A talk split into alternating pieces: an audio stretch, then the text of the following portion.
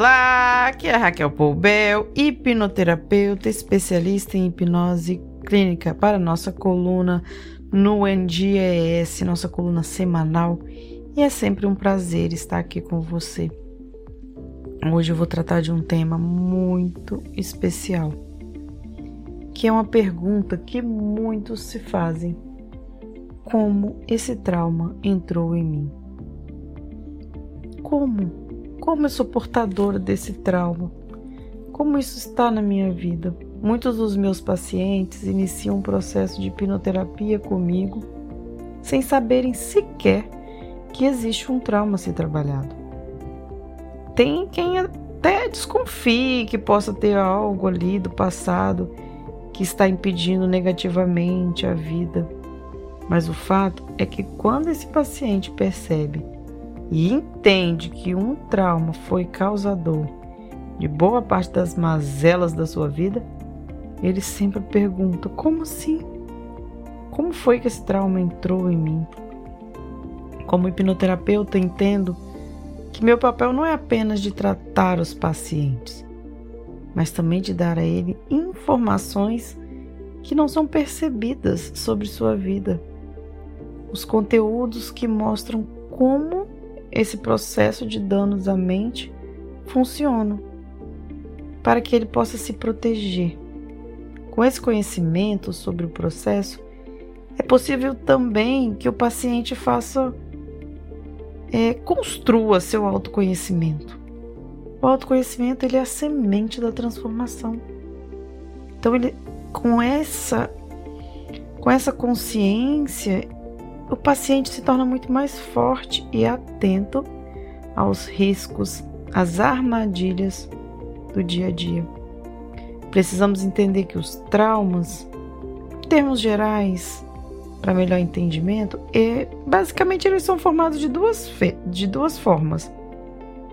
Quando acontece a exposição a um impacto emocional muito grande, um choque, sabe? Aquele choque causa muito medo e muito temor, ou quando, por repetidas vezes, a pessoa é exposta ao mesmo estímulo. Sempre o mesmo estímulo negativo causando um trauma.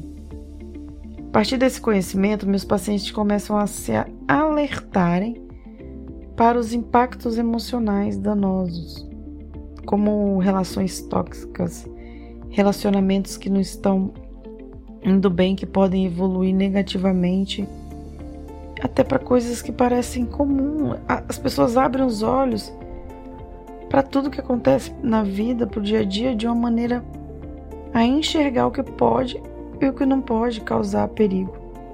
Por isso eu sempre digo que o conhecimento protege até os nossos filhos, porque quando os pais sabem os danos que podem causar, os impactos que podem causar na vida de um filho, esse pai vai evitar, essa mãe vai evitar de falar certas palavras, porque as palavras têm poder de ter determinadas ações que podem prejudicar os filhos. Vou dar um exemplo para vocês dos impactos emocionais negativos numa criança. Por exemplo, a criança cresce ouvindo que ela não faz nada direito. Ah, menina, você não faz nada direito. Aí a mãe pede para fazer alguma coisa e repete de novo.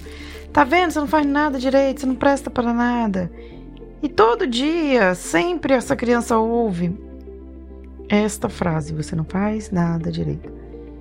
Então, isso pode acarretar na criança uma crença de que ela realmente não faz nada direito, gerando um trauma. E quando ela crescer, ela pode ter uma crença de merecimento muito baixa, uma autoestima muito baixa, se sentir totalmente incapaz.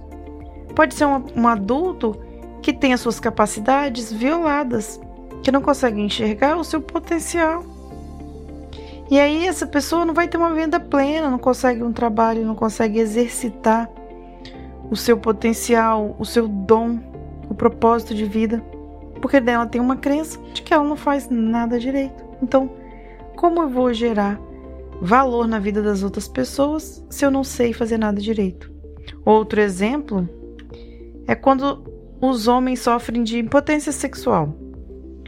Às vezes a pessoa vai logo procurar um remédio. Ah, me dá um remedinho ali, me dá o azulzinho, me dá um, resolve minha vida. mas só que não está ali no comprimido, não está no externo, está no interno. Então, os homens que sofrem de impotência sexual, muitas vezes, a origem está lá, na adolescência,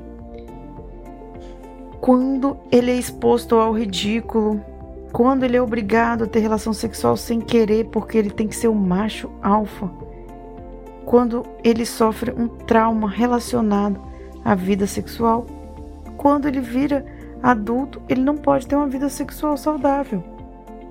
Bom, ob obviamente, esses exemplos que eu estou dando não são regras, mas acontecem muito. Eles são possibilidades do que pode acontecer. Se você tem um problema, precisa investigar. Se sua vida tem algo que está desregulado, desregrado, você precisa tratar. É por isso que o processo de hipnoterapia contém primeiro o reconhecimento da pessoa que está ali como um paciente, que ela tem um histórico, ela tem uma vida, ela tem um porquê que a fez chegar até ali. E como isso tudo está gerando consequências para a vida dela. É um ser humano que precisa de ajuda. Após esse passo inicial, para começar o tratamento com hipnose clínica, nós vamos buscar as origens do trauma e tratá-lo com a consciência, a vontade de mudar de vida, transformar seus resultados. O tratamento é muito eficaz. É, é realmente importante saber como esse trauma começou a se manifestar, de onde ele veio. Porém, o mais importante que saber a origem é buscar o tratamento o mais breve possível para que os qualquer dano negativo, qualquer coisa que esteja atrapalhando a sua vida através desse trauma, pare agora de te prejudicar, porque você merece ser feliz. Você nasceu para viver plenamente. Conte comigo. Até a próxima semana. Se cuide. Fique bem.